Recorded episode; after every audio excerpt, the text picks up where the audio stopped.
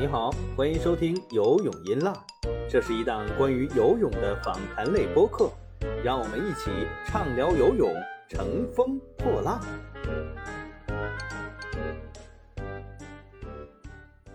各位游泳音浪的泳迷朋友们，大家好，欢迎收听最新一期的节目。这一期我们邀请了一位新的嘉宾，呃，我们之前聊的嘉宾呢都是前游泳记者。好多都已经离开一线了。今天我们请到的这位，呃，记者朋友，他是在一线。呃，我让他来给大家介绍一下自己吧。欢迎叶珠峰老师。哎呦，谢谢，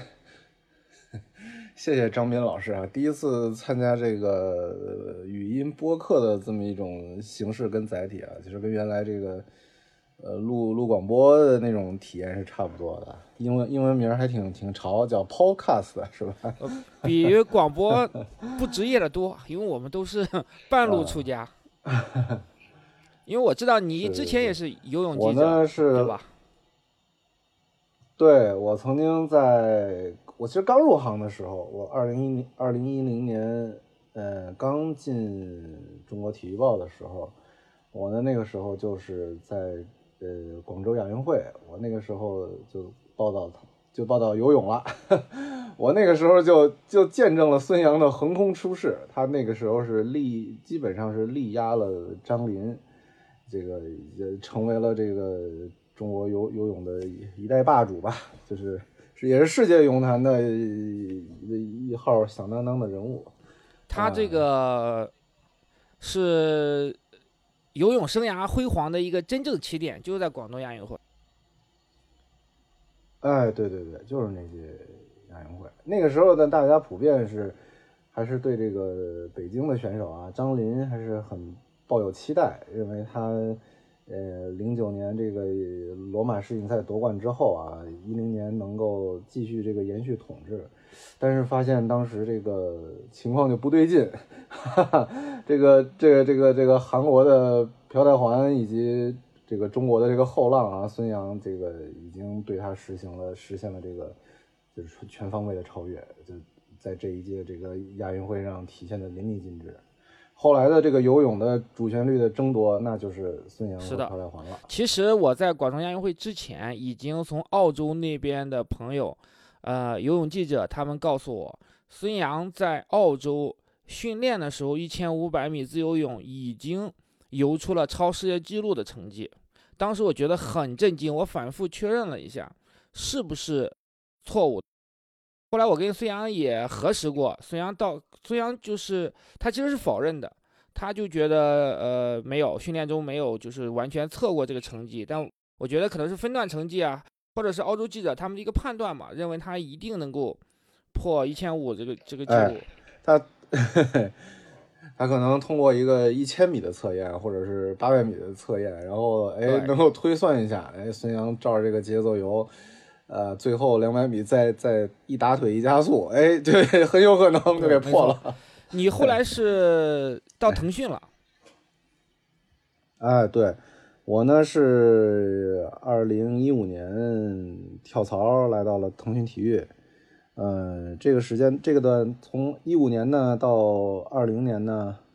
呃，也不是所有的时间都在当记者，但是一直还是很关心这个一线的发生的体育的情况啊，所有这些体坛的热点啊，我应该说基本还是没有错过的，跟这个各路这个。呃，体育圈资深的媒体老师们啊，都还是保持一个，哎，很很新新鲜的交流，这个和互动，呃，分享观点，哎，当然呢，很多东西呢也没有在这个网络平台啊，或者是媒体渠道去发表了，就是，呃，只是一个怎么说呢，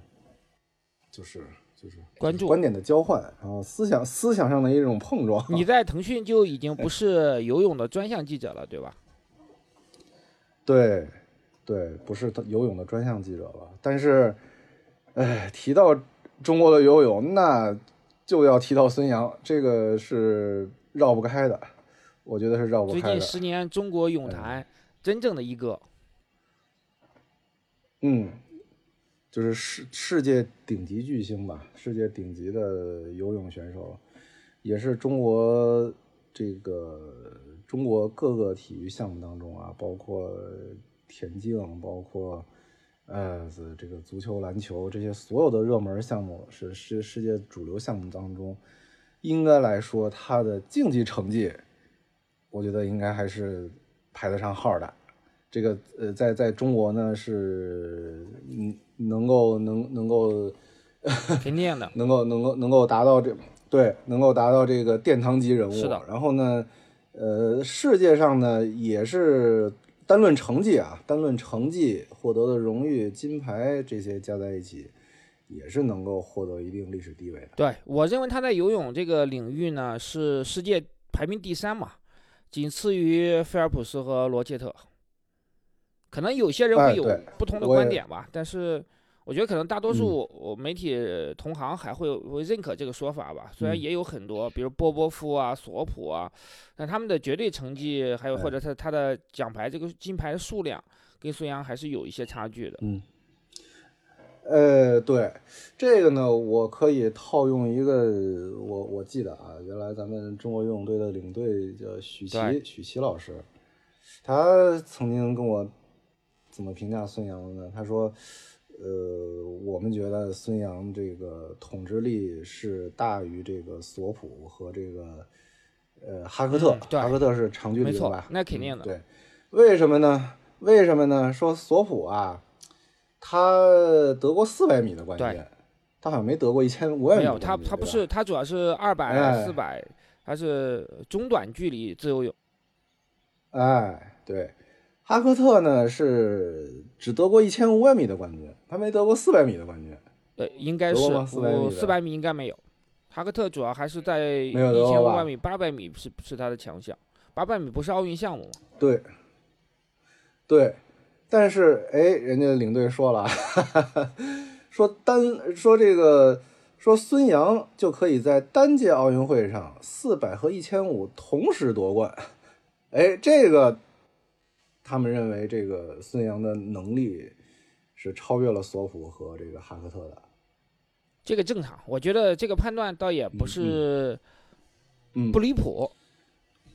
对，然后单论这个游自由泳这个项目的统治力呢，那更是感觉是世界上是少有的。是的啊，当然了，孙杨呢是个是个呃是在游泳这个领域啊是个。是个偏科的这个运动员啊，他只游自由泳，他不像那个菲尔普斯啊、罗切特。因为因为他是他这样，他是中长距离嘛，用中长距离也没有办法再去去兼其他的项目。对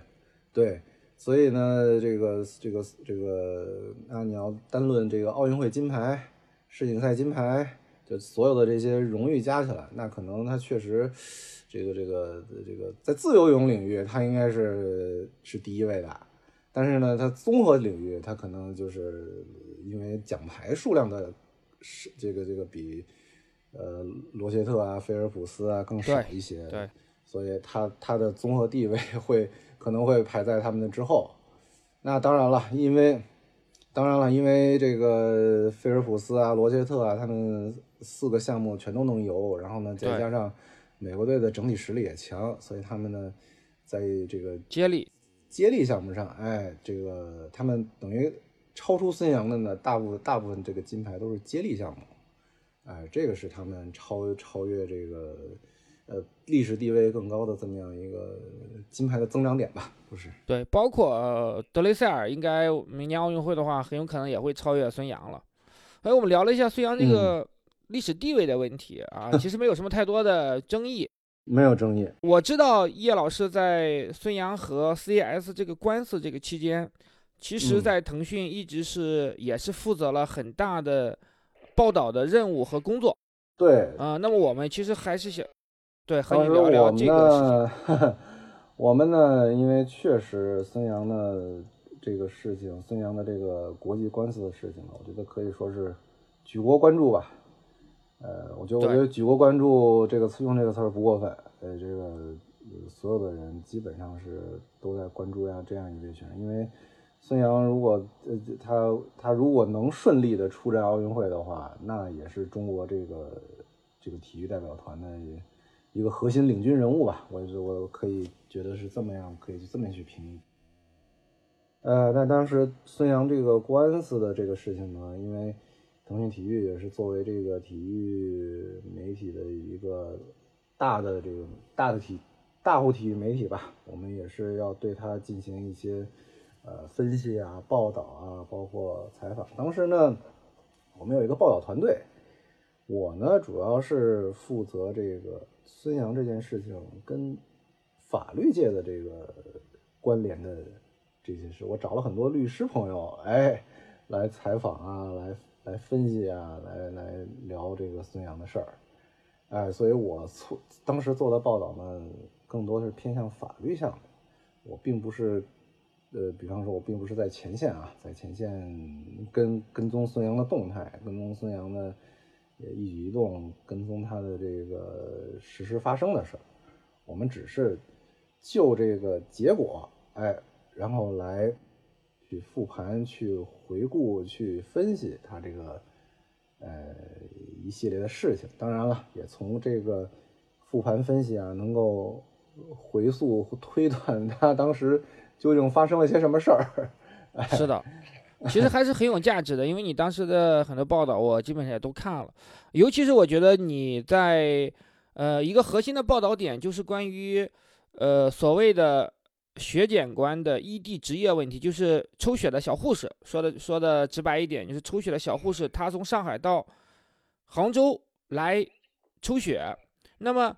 这个是后来孙杨他们在 CS 上诉的时候一个关键点。当时呢，他们并不知道，这是后来发现的一个证据。嗯，这个这个证据呢，当时被认为被他们至少孙杨团队认为是非常有力度的。嗯，对吧？这个问题呢，哎呀，当时啊，我们也是反复的看，反复的研究，反复的去找人分析啊。这个问题呢，也是孙杨案啊，这个这个翻转完全反转的一个重要的一个点。哎，当时。因为啊，对，可能很多这个听众朋友啊，就是没太关注。当然，都大家都知道，这个孙杨的这个终审结，呃，不能说终审啊，就是在这个国际体育仲裁庭，呃，判决的这个结果是禁赛八年。但其实呢，孙杨的这个官司啊，在国际泳联内部是曾经先打了一次官司，孙杨是赢了的。哎，孙杨赢了呢，他当时。他依据这个护士能不能异地执业的这个问题啊，他他是他在这个问题上，法官是，呃，当然那不叫法官，那叫仲裁仲仲裁仲裁员，仲裁是是听了听信了孙杨的这边的说法的。哦，哎，但是呢，呃，但是呢，到了这个这个这个国际体育仲裁庭的这个后来再一次这个打官司呢，哎，最后。这个仲裁庭又信了这个血检官这边的说法，嗯，哎，所以呢，这个东西呢，它就是有一个很有意思的问题了。他当时呢，我记得呢，这个呃，在国际体育仲裁庭呢，孙杨呢还请了一个呃，咱们国内一所大学的一个博士生导师吧，对，他是法律方面的教授吧，一个教授。呃，是那是哪所高校的谁，我是也不记得了。但是呢，他当时呢，呃，主要是帮孙杨要作证一个什么问题呢？就是说，他主张这个采血官的血检是无效的，异地这个护士呢既无授权，异地采血呢也中国也违反了中国本地的这个法规法律。哎，对。然后呢，哎，我当时这个这个。呃，这个反兴奋剂组织这个 WADA 的律师啊，就发问，哎，说这个中国反兴奋剂中心的这个护士异地去采血，你是不是也要出示这个执照？是不是也要去去？是不是也违反了这个本地的法规法律法规呢？嗯，哟，这个这个博士这个专家啊，这个听了这个问题啊，他也很吃惊，他表示他对中国国内的那个这个这个。中国反兴奋剂中心的这个规则怎么操作？哎哎，怎么操作也不太清楚。哎，所以呢，导致呢，他这一句不太确定嘛，就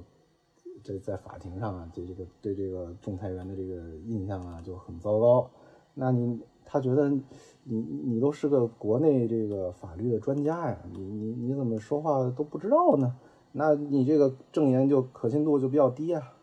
哎，是的，后来呀，咱咱们再一细看啊，这这这法，咱咱们这个这个，就当然了，咱们这个有两部法规吧，嗯，哎，你可以给大家介绍一下，因为你确实比较了解，我对这块儿呢没有特别细致的去研究。咱们中国啊是这样，咱们中国有个护士法，哎，呃，这个或护士条例，应该叫护士条例。条例，然后呢，然后呢，咱们中国这个体育总局这边啊，还有一个这个反兴奋剂条例。这个护士条例呢是卫生部制定的，哎，然后呢，这个反兴奋剂条例呢是体育总局制定的。等于这这其实是两个跨部门的这个法规，这个这个这个规定条例，哎，它在里头呢存在了一些这个不相通的地方。你比，方说啊，哎，你比方说啊，这个这个咱们这个反兴奋剂的这个条例啊，呃，这个兴奋剂检察官它底下有一个叫《兴奋剂检察官管理办法》，嗯，这个管理办法呢，他没说这个你来我这儿当这个兴奋剂检察官就就就一定要当个护士，哦，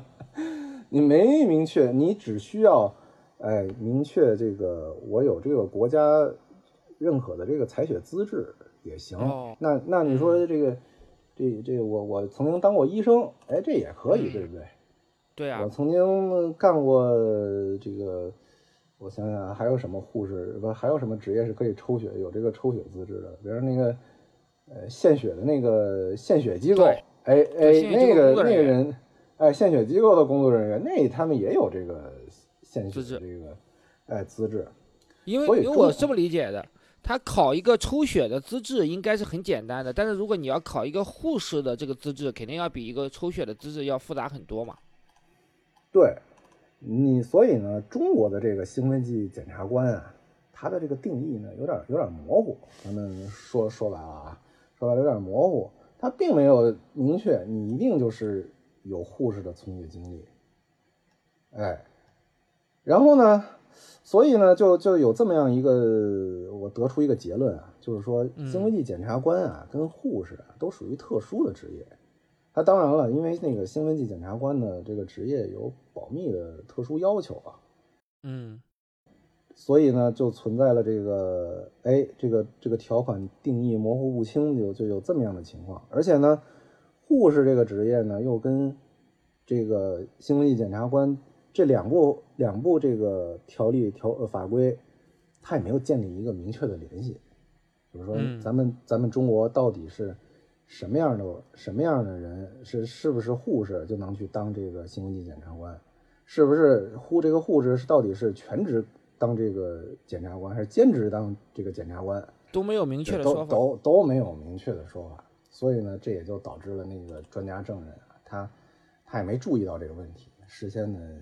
也就没有这个进行这方面的准备。好，咱们护士这个，咱们国家还有这个护士条例，确实，咱们国家呢，因为这个医院，就所有的这个呃体制内单位啊，它是它是都是也确实是有明确规定的，就你比方说你你上海的护士，你就不能去江苏去，呃，去不能去江苏去浙江去去这个职业这个哎去从从业，你除非是你工作调动，你你嗯跳槽，哎，你你从上海的医院跳到杭州的医院，哎，你才可以去去杭州去去而且你是是不是也需要重新在当地注册？哎，对，重新在当地注册。对，然后这这这跟咱们国家很多行业其实都一样，像那个、嗯像运运像运动很多运动员啦，运动员，你上海的运动员你不能随随便便就就跑到浙江去代代表浙江去去参赛，对不对？对 对，对吧？上海的老师也不能就就就就随便就跳到浙江去去当老师去，对不对？嗯，都是都是是可能都是这样的规定的。是有这样的法律的规定的。嗯，但是呢，他这个中国的这个两部法律啊，法法律法规啊，跟这个世界上就是这个反兴奋剂组织的这个这个规定啊，它又有一些区别建立不上建立不上联系的地方。哎，要说呢，这这瓦达瓦达这个找这个兴奋剂检检察官啊、他他不管你，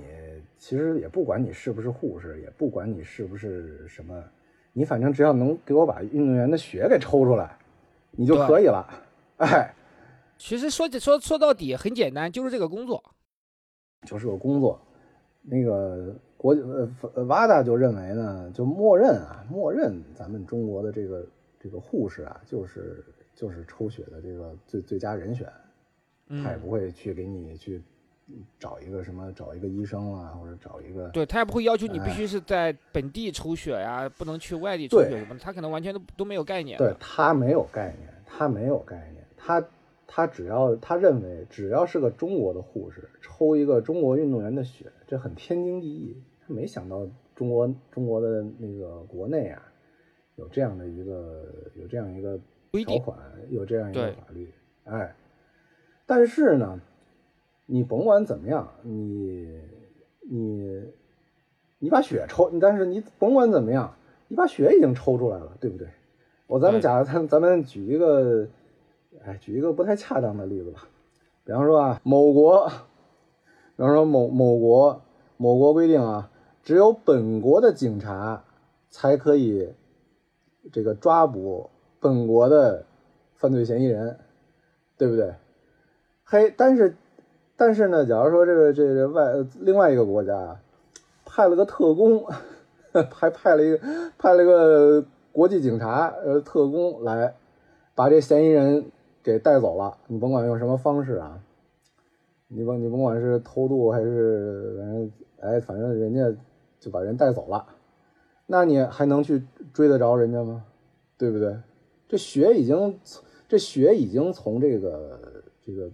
这个经过国际呃国际反兴奋剂组织认可的这个护士那儿，哎，把这个孙杨的血给抽出来了，那他他就认为是有效的，哎，这就是这就是瓦达的这个立脚点、立足点。还有一个问题就是，其实确实有这样的一个规定，但是在实践实际的职业当中，可能也没有去那么严格的执行。就比如说到等到武汉疫情的时候，我们知道很多的医生护士都去武汉去支援抗疫了，他们难道也要去变更注册地址才能去武汉的医院抽血吗？我认为这个可能就实际上有很多灵活的地方。当然了，这个咱们这个护士条例啊，并不是一一个法律，你知道吗？嗯，咱们国家呢，咱们国家呢，这个要说的话，这个最上层的那个叫法律，就嗯咱们比方说叫什么宪法呀，什么呃呃宪行政法包括跟跟医生有关的，还有叫什么呃，是不是有有有叫卫生法还是叫什么对，有类似吧？哎，就类类似的这样一个法律，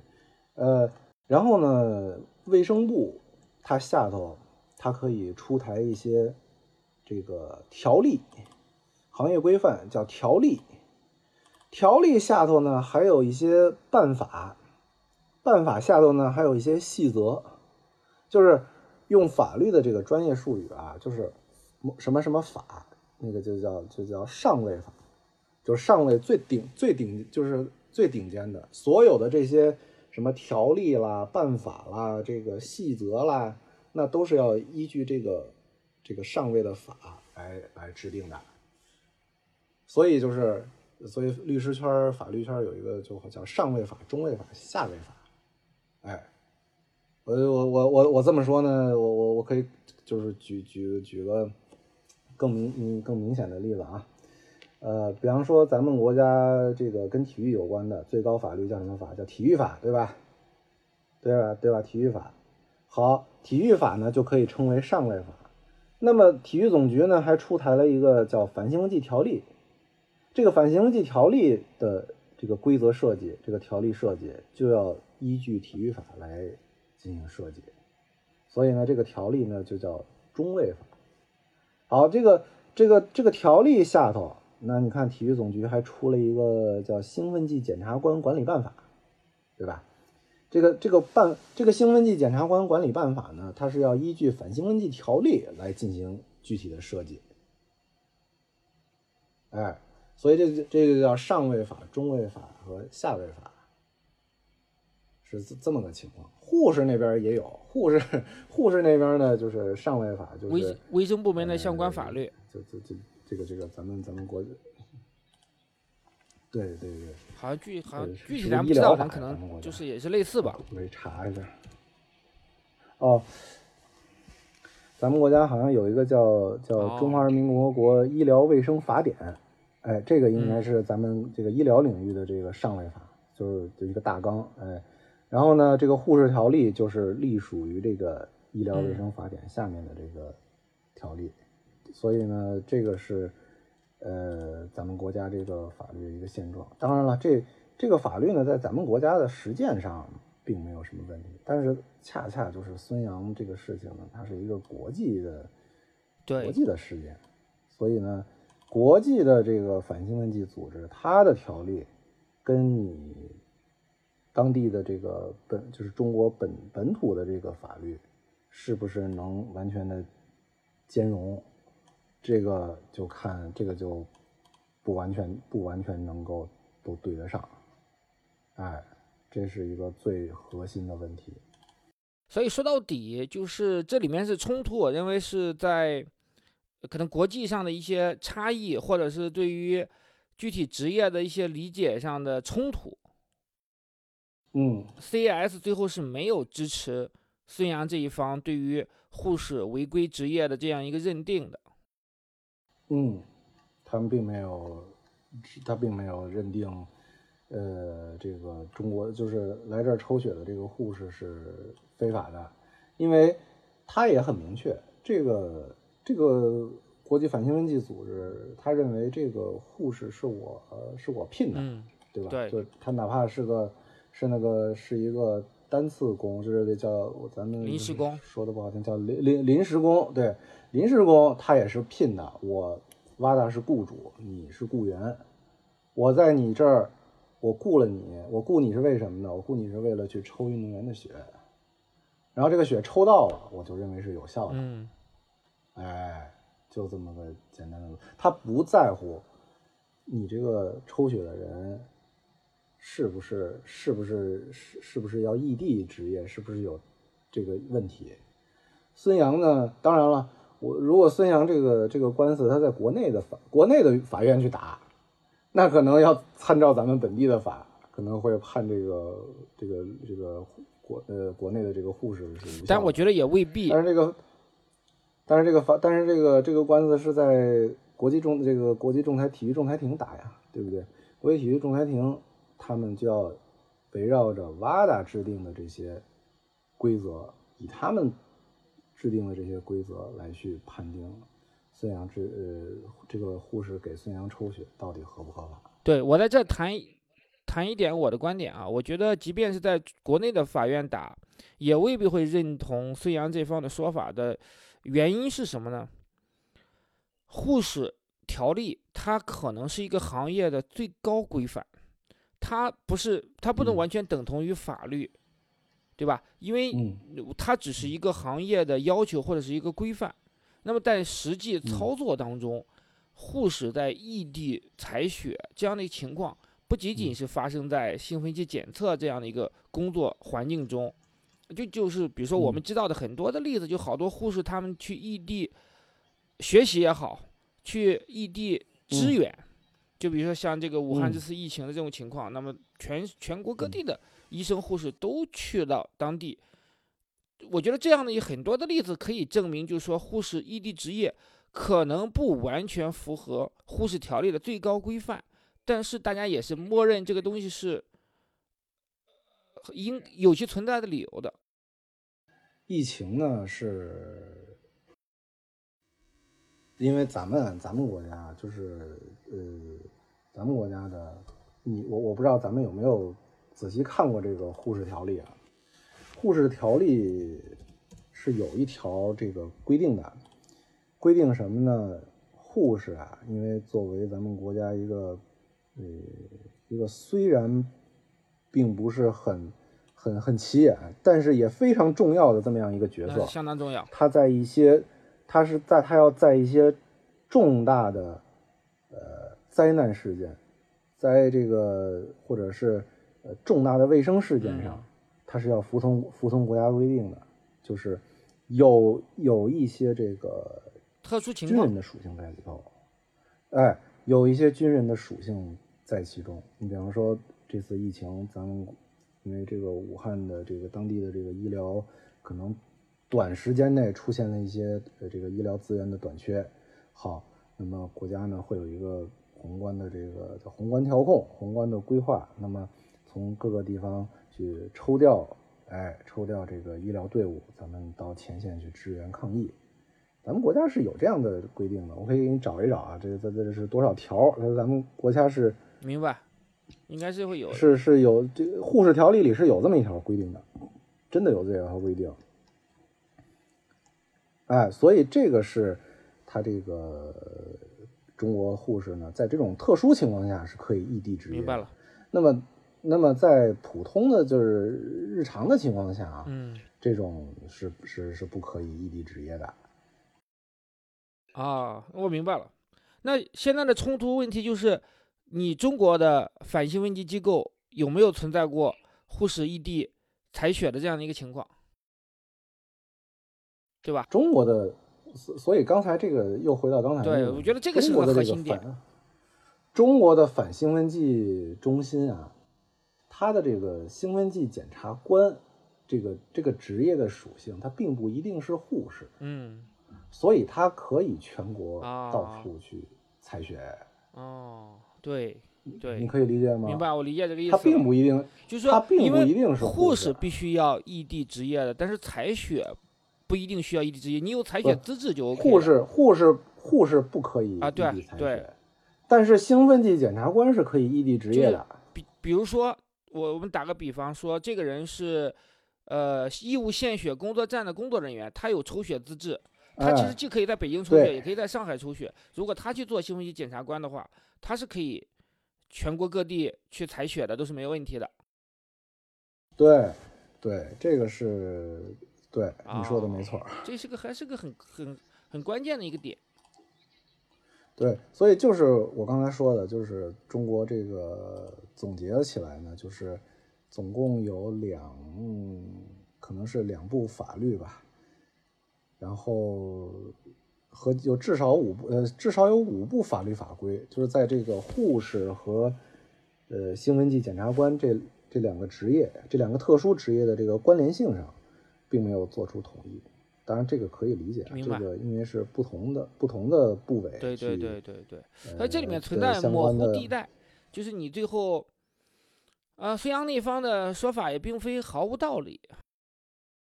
嗯，孙杨呢，我我们我们观察到啊，孙杨呢出了这个事儿之后，他一直在喊冤，一直在就是振振有词。你们我不知道你有没有注意到能感受到他。认为他认为他一直在振振有词。那当然他，我觉得后来我们一分析呢，他也不是没有道理。他的道理在哪儿呢？第一，中国的兴奋剂检察官啊，确实是非常规范的一个，也就是确实是规，规范很规范的一个职业。说到我们第二个问严题，要求，哎，他所有的中国反兴奋剂检察官啊，都是亮证的，就是有中国反兴奋剂中心认证的这个证件。我来你这儿，我亮证，然后呢，我带，而且呢，我每次都要带这个呃非常先进的一个采血设备，然后还有保存血血样的那个设备。所以中国的这个运动员啊，面对这个中国反兴奋剂中心的这个兴奋剂检查，都还是非常的配合的一个是非常配合，非常配合，然后也认为他们是没有任何问题很。规范。但恰恰呢，很规范，非常规范。孙杨自己的这个微博呀，他也是他曾经呢对比过是的这个问题，他为什么一直喊冤呢？他曾经啊，把这个他曾经跟这个把这个中国反兴奋剂中心检测的检察官的资质，还有这个呃世界反兴奋剂中心的这个这个资质，他还晒图做了个对比，他就觉得呀，就中国的那个就是采血的这个资质、仪器各方面就是非常规范。但是呢，世界反兴奋剂中心呢就不一定了。世界反兴奋剂中心呢，它只给那个主检官一个资质，采血的人就没有资质。然后他们那个世界反兴奋剂中心的那个采血的那个呃，就是保存血样的那个大盒子，嗯，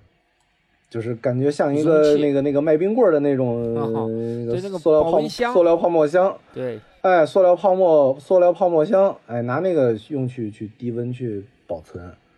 他们就觉得这个太不专业了。太不规范了。而事实上是呃太太不太不规范了，太不规范了，它是它是有这样的一个先入为主的这个印象。嗯，那当然了，但是实际上呢，其实呢，这个这个工作也并不复杂，其实就是抽血，对，然后把你的血样带去带去化验。是的，所以这种这种呃看似高大上的办法和看似不是很正规的办法，其实它是殊途同归对，的。结果是一样的。聊到这里呢，我们这一期节目就告一段落了。可能很多熟悉我们这个节目的朋友会觉得，哎，这期怎么这么短呢？呃，对，这期呢向大家说一个抱歉，发生了一点点意外。在录音的过程中呢，我这边的录音是正常的，但是叶珠峰老师的录音在后边部分就已经停止录音了，就是没有录上。所以呢，我们这一期实际上一共聊了三个话题，一个是小护士异地执业的问题，第二个就是国内的检测标准和 WADA 的标准不一致所造成的差异，然后我们还拿出了大块的时间聊了孙杨的社会性死亡这样一个热门的话题。呃，没有办法，所以因为是昨天的录音，今天就要更新节目，我们这一期呢只能出一个呃并不完整的一个版本吧。呃，关于孙杨社会性死亡这个问题呢，回头我们会拿出专门的时间来重新录，我们再重新展开，专门就这个问题展开一些探讨。啊、感谢朋友们，嗯，有一点点遗憾啊，这期可能没有完全充分的展开我们的讨论，但是关于呃小护士一直异地职业的这个问题，我觉得可能会大家对大家还是会有所启发的。这期节目就到这里，谢谢大家。